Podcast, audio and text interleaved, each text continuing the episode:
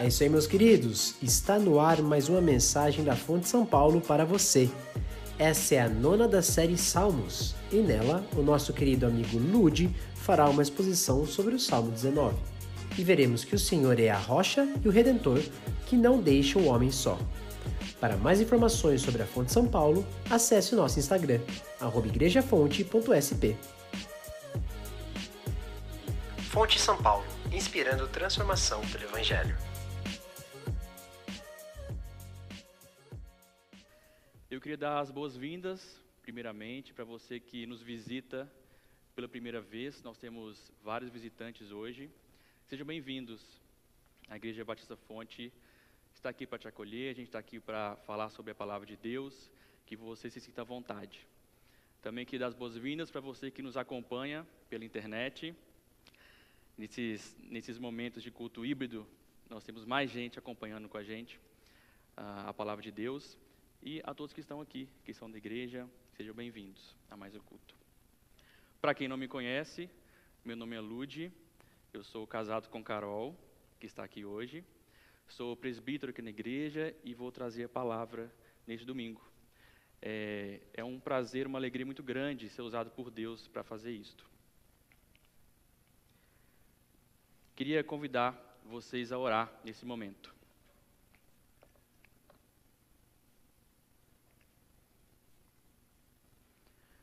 Senhor, nós te adoramos, ó Deus, nós te agradecemos, porque mais uma vez o Senhor renovou as suas misericórdias sobre a nossa vida.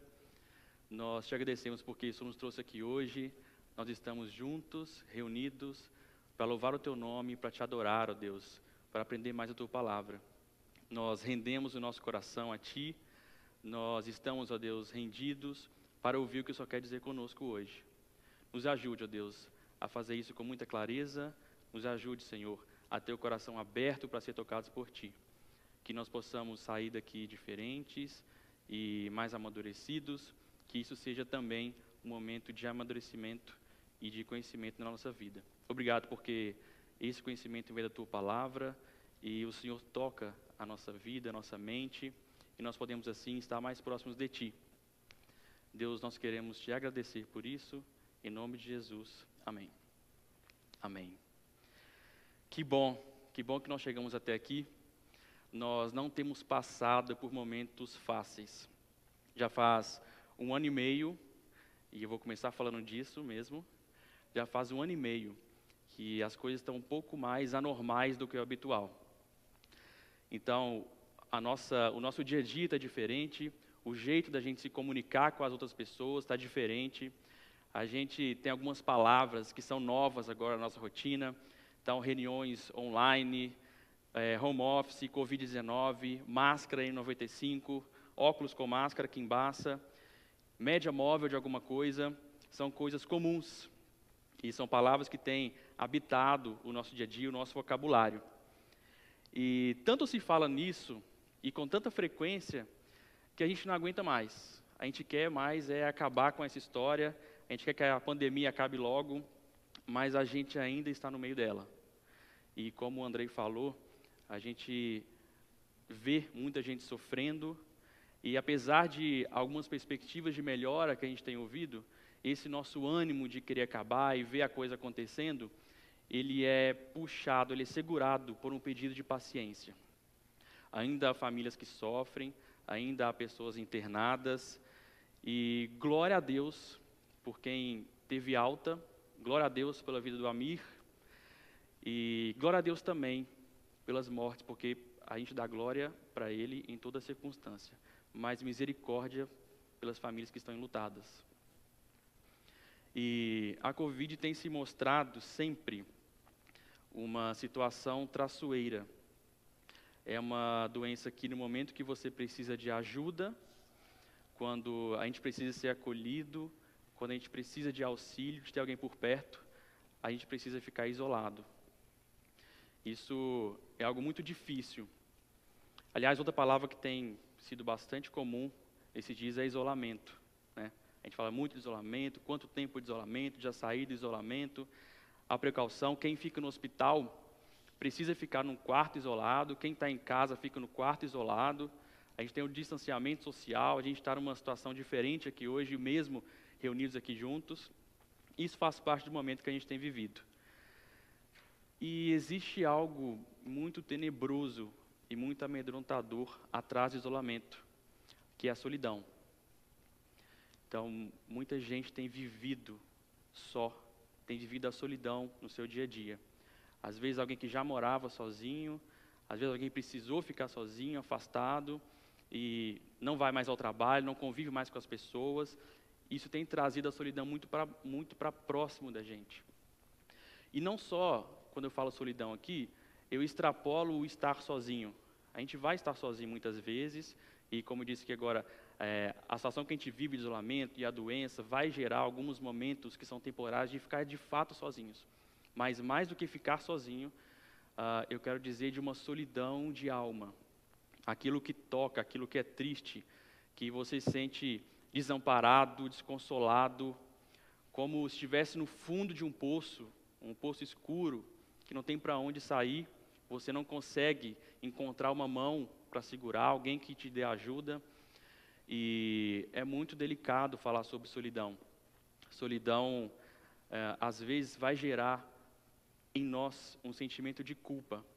Será que é culpa minha? Ou, às vezes, ao contrário, será que as pessoas são culpadas por eu estar aqui, ninguém quer me ajudar? E mais do que isso, a gente pode culpar Deus. Será que no momento de solidão, Deus não olha mais para mim? Será que Deus está longe? Onde está Deus? Ele não fala mais comigo? Ele deixou, me deixou sozinho? Ele deixa a gente sozinho? O que está acontecendo? Então, nesse momento, a gente precisa de falar sobre a solidão e entender onde está Deus nesse momento. Deus não fala mais com a gente. Davi conseguiu trouxe para nós essa resposta. Ele diz que Deus não deixa o homem sozinho. Ele sempre vem até nós, é algo que surge dele. Deus ele está disposto a nós, ele vem até nós. E ele escreve isso em três momentos. Ele fala que escreve que Deus ele comunica com seu comunica ao homem, ele fala para o homem, para a humanidade, e isso chega a todos ele disse que Deus fala ao seu povo através da sua palavra. E ele disse que Deus fala ao nosso coração. Ele fala no nosso íntimo. Ele está presente, ele está junto de nós. Então Deus revela ao homem, Deus revela ao seu povo e Deus revela a mim. Como ele faz isso? Queria convidar vocês agora a abrir no Salmo 19 não é 119, é 19. Para ninguém se assuste. Vamos abrir juntos. Vamos acompanhar esse salmo.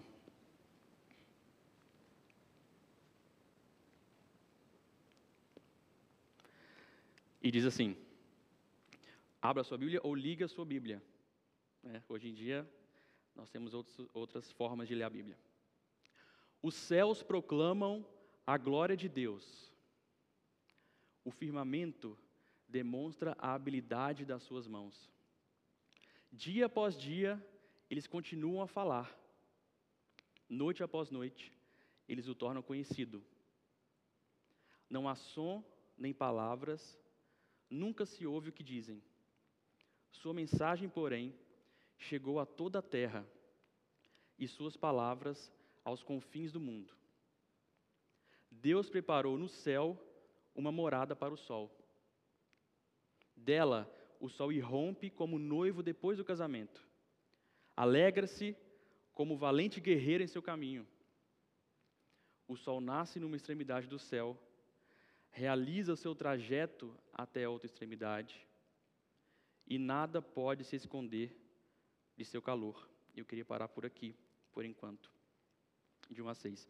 O que a gente lê aqui é uma bela poesia. A gente está estudando o livro de Salmos, e como a gente sabe, os autores do livro de Salmos, os salmistas, eles escrevem belas poesias. E a poesia, ela vem cheio de figuras de linguagem. A gente precisa abrir o coração e chegar no ponto, na sensibilidade que o peso de uma poesia pede. Então, então eu vou pedir para, às vezes eu, eu sou de Minas Gerais, não falei isso, algumas palavras vão sair um pouco então, é, mas dá para entender.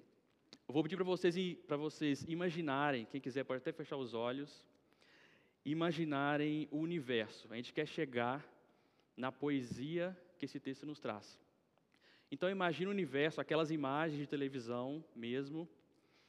Imagina tudo escuro inicialmente, depois todas as estrelas espalhadas pelo universo, as galáxias distantes, a grandeza disso tudo, o Sol enorme, a disposição dos planetas. Então imagina o quão grande é isso, e tudo foi criado por Deus. Agora chega um pouco mais para perto, imagine o céu, o céu aqui mesmo, próximo da gente, tudo que tem nele, as cores diferentes, o quanto ele envolve a terra, as temperaturas diferentes e os ventos, as nuvens, tudo que ele traz para a gente. Imagina agora o mar, as ondas do mar, o barulho que isso lembra a gente, os animais que ficam lá dentro, os corais, a profundeza,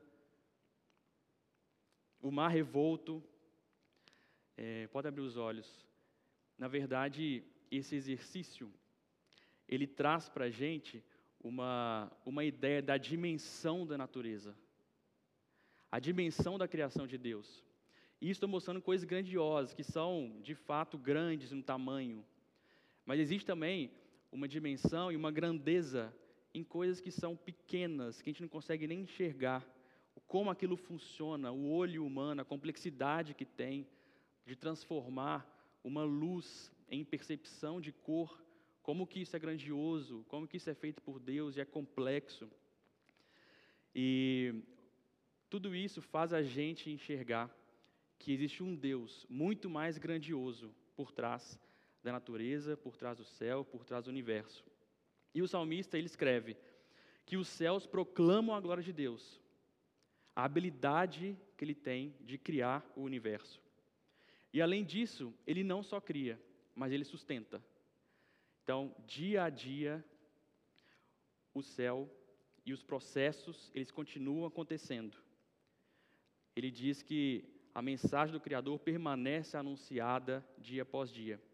E mesmo sem ter um som inteligível. Isso chegou a toda a Terra, toda a humanidade sabe disso. É interessante que ah, um exemplo muito pequeno de como a gente percebe os sinais da natureza eu poderia, um dia, quando começa um dia ensolarado, eu saio de casa, pego minhas coisas, vou para o trabalho, e é só um dia ensolarado. No meio do dia, eu percebo uma nuvem muito escura aproximando, e aqui em São Paulo isso é muito comum, acontecer uma grande virada no meio do dia. Essa nuvem vem com um vento ruidoso, as árvores balançando, e a gente percebe um sinal da natureza. A natureza fala com a gente. Eu percebo duas mensagens.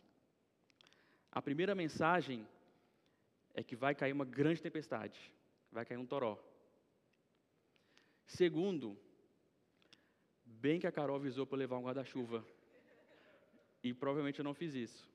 Voltarei para casa molhado. Mas é, essa é uma mensagem, um sinal que a natureza traz para a gente. Mas o salmista, claro que ele está dizendo de outro sinal, um outro tipo de mensagem. Mas a natureza mostra essa mensagem de poder. Há inclusive várias culturas que tradicionalmente enxergaram a natureza como algo poderoso. Eles enxergaram que a natureza tem algo diferente. E o problema é que eles acabaram por entender a natureza ou os elementos da natureza como o próprio Deus. E eles acabam endeusando a natureza. Quantas culturas têm o sol como Deus, o Deus Sol? E Davi escreve que Deus preparou um lugar para o sol. Ele mostra o esplendor do sol, que traça um trajeto no céu, e agora ele está falando, ele escreve de uma perspectiva de quem está aqui na terra, por isso ele enxerga isso, e que ele faz um trajeto realiza até a outra extremidade, de uma extremidade à outra, e nada pode se esconder o seu calor. Tem um pessoal aqui de Cuiabá, eles sabem disso, que é difícil esconder do calor do sol. Mas o salmista entende que o céu, o sol e toda a natureza, eles não têm esse esplendor próprio, mas eles manifestam a glória de um Deus muito maior, de um Deus criador. No livro de Jó, Deus começa a conversar com Jó, ele mostra o seu poder na natureza, na criação. E eu queria também ler uh, o livro de Jó, queria que vocês acompanhassem comigo, em Jó 38, a partir do versículo 4.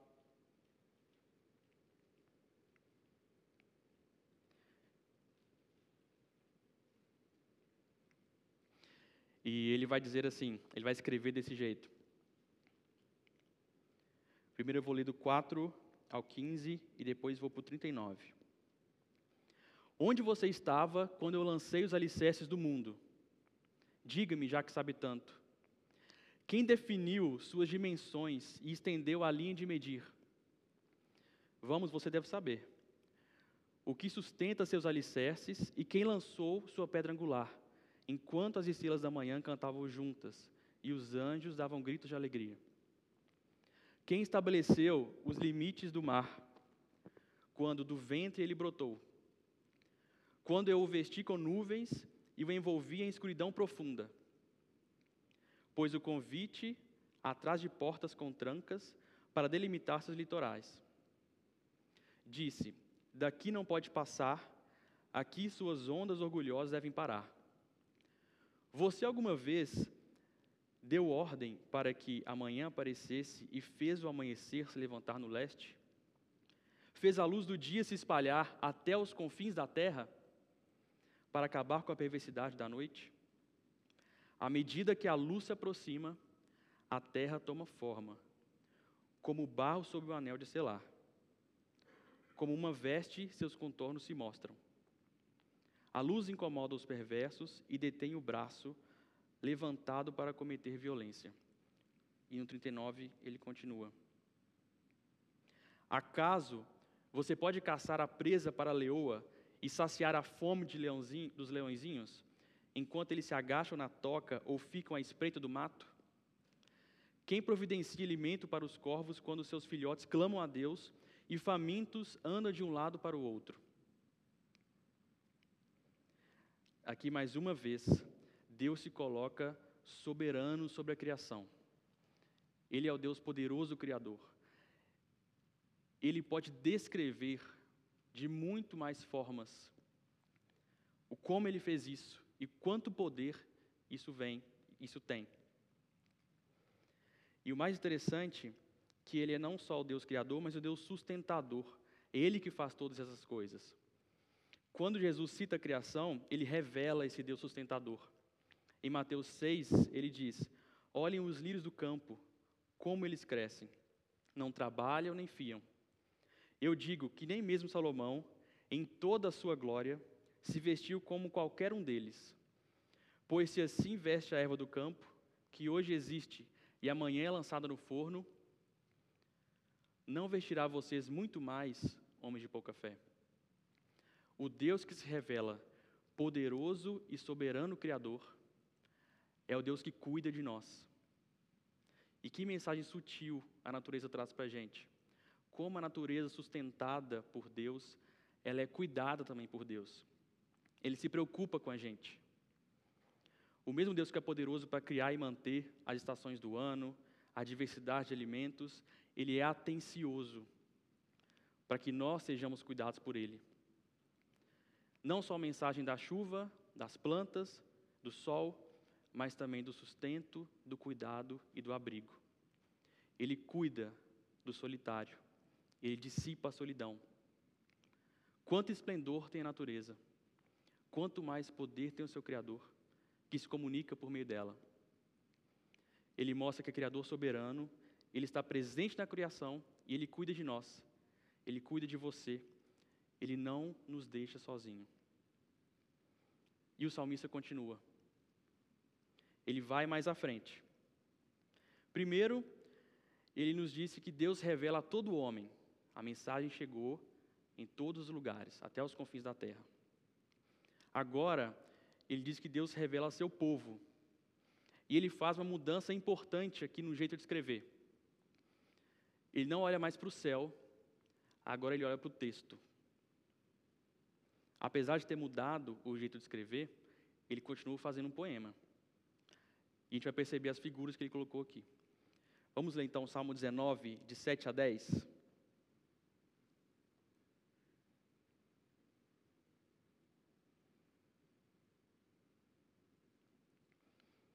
A lei do Senhor é perfeita e revigora a alma. Os decretos do Senhor são dignos de confiança e dão sabedoria aos ingênuos. Os preceitos do Senhor são justos e alegram o coração. O mandamento do Senhor são límpidos e iluminam a vida. O temor do Senhor é puro e dura para sempre. As instruções do Senhor são verdadeiras e todas elas são corretas são mais desejáveis que o ouro puro, mesmo o ouro mais puro. São mais doces que o mel, mesmo o mel que goteja do favo, ou que destila do favo. E aqui a gente tem seis frases, seis versos, que se a gente colocasse uma em paralelo à outra, a gente vai ver a mesma estrutura, é muito parecido. Então, primeiro ele caracteriza a palavra de Deus, e depois os efeitos que ela gera. E que mensagem ele traz? Que mensagens essa parte traz? Como Deus se comunica pelo texto? No verso 1, a lei do Senhor é perfeita e revigora a alma. Nesse verso, dizer que a lei é perfeita, ele destaca a integridade da palavra de Deus, a capacidade que ela tem de restaurar a vida dos que o seguem, restaurar a vida dos que seguem obstinados em caminhos distantes, que podem tornar a segui-lo. Ele é um Deus restaurador. No segundo verso, os decretos do Senhor são fiéis e dão sabedoria até o mais simples. Quando, uma vez, quando eu era criança, é, eu estava brincando com um fio velho, e para uma criança, um fio velho significa uma, uma grande possibilidade de brincadeiras. É, a ponta desse fio era desencapada. O meu pai passou olhou aquilo e disse assim: Lude, não mexe com isso, não brinca com isso, é perigoso. E fica longe da tomada.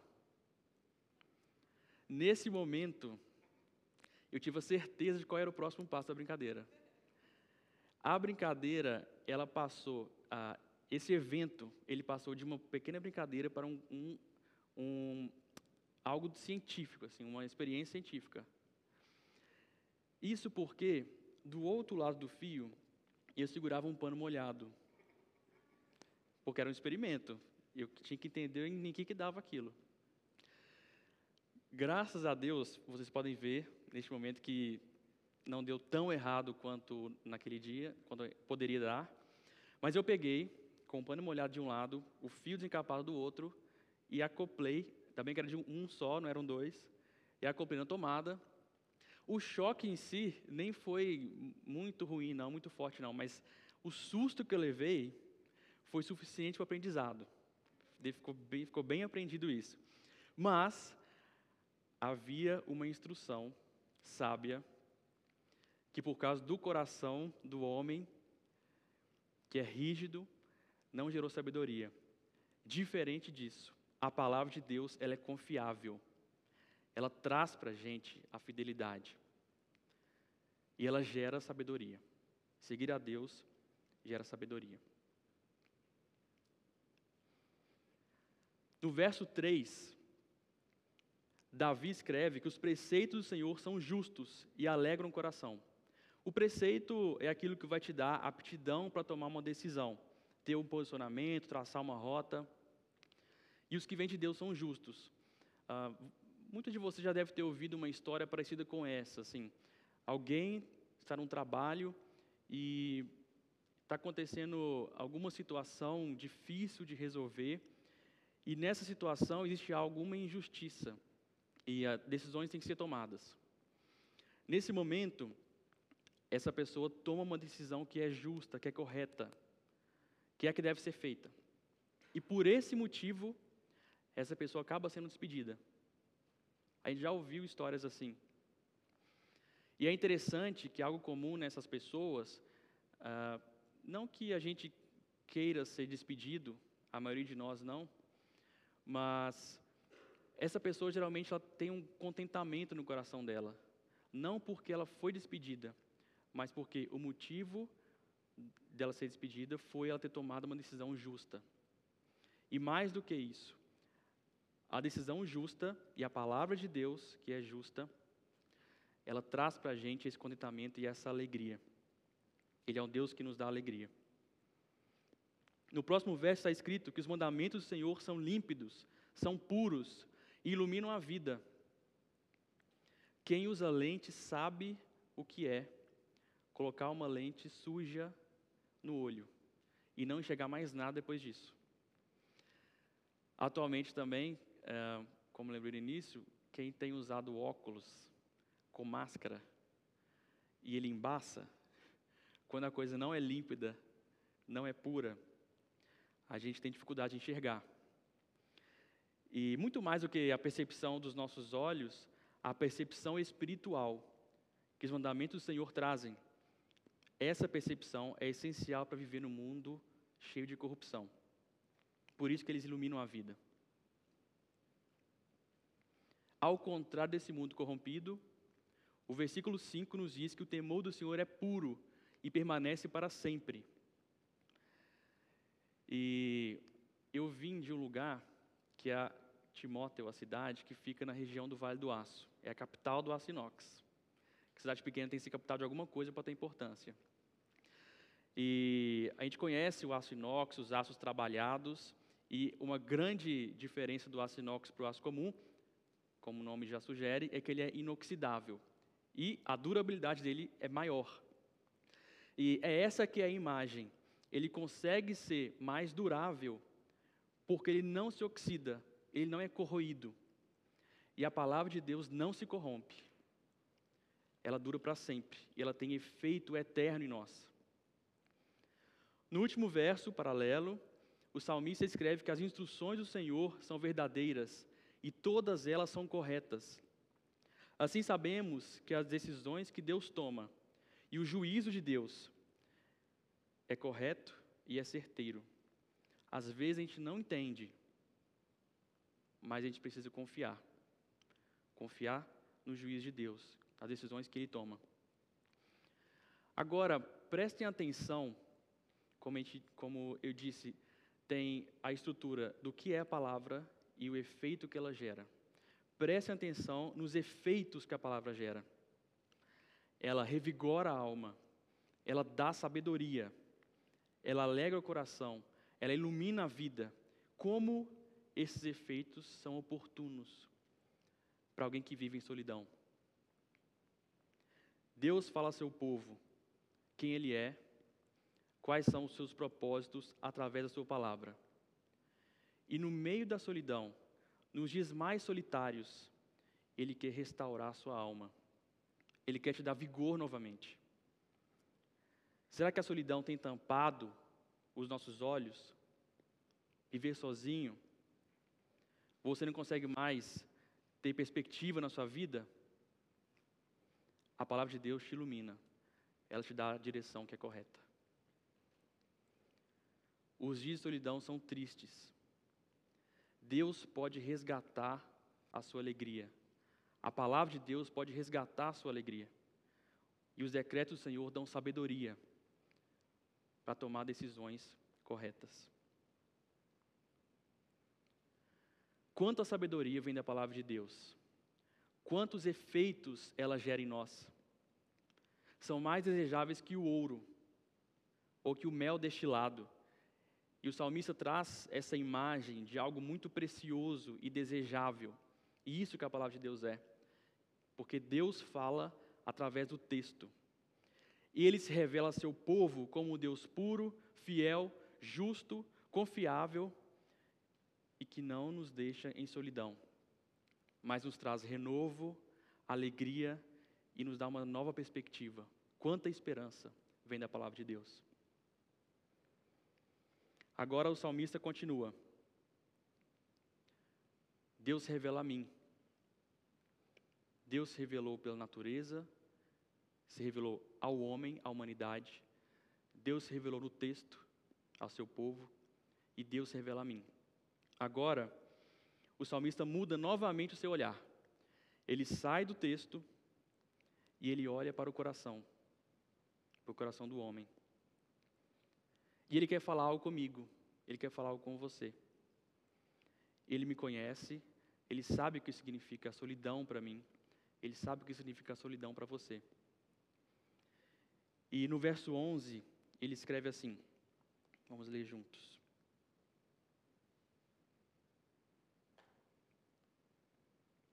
Além disso, por eles se admoesta o teu servo, em os guardar a grande recompensa. Quando ele olha para o meu coração, ele me admoesta. O que ele encontra lá? O que está por trás dessa solidão? Porque eu não enxergo mais Deus comigo. Será que a solidão tampou os meus olhos? Eu não enxergo mais o cuidado de Deus na minha vida? Será que eu não consigo enxergar mais a revelação de Deus na Sua palavra? Será que quanto mais isolado, mais sozinho, mais longe da realidade, isso me deixa mais confuso, a ponto de eu não entender mais quais são os meus erros? A solidão pode ser acompanhada de soberba. E o salmista traz isso. Sabe quando você se frustra com alguma coisa, muitas vezes a gente se frustra com a igreja. Alguma coisa aconteceu e a gente se afasta, fica isolado, não quer mais falar com ninguém, e a culpa é sempre do outro. A culpa está lá, a culpa não está aqui. Não no meu coração. E nesse ponto, a solidão cria muros de soberba. E não é com qualquer um que eu falo. Então, eu não enxergo mais a graça. Eu não entendo mais o meu erro.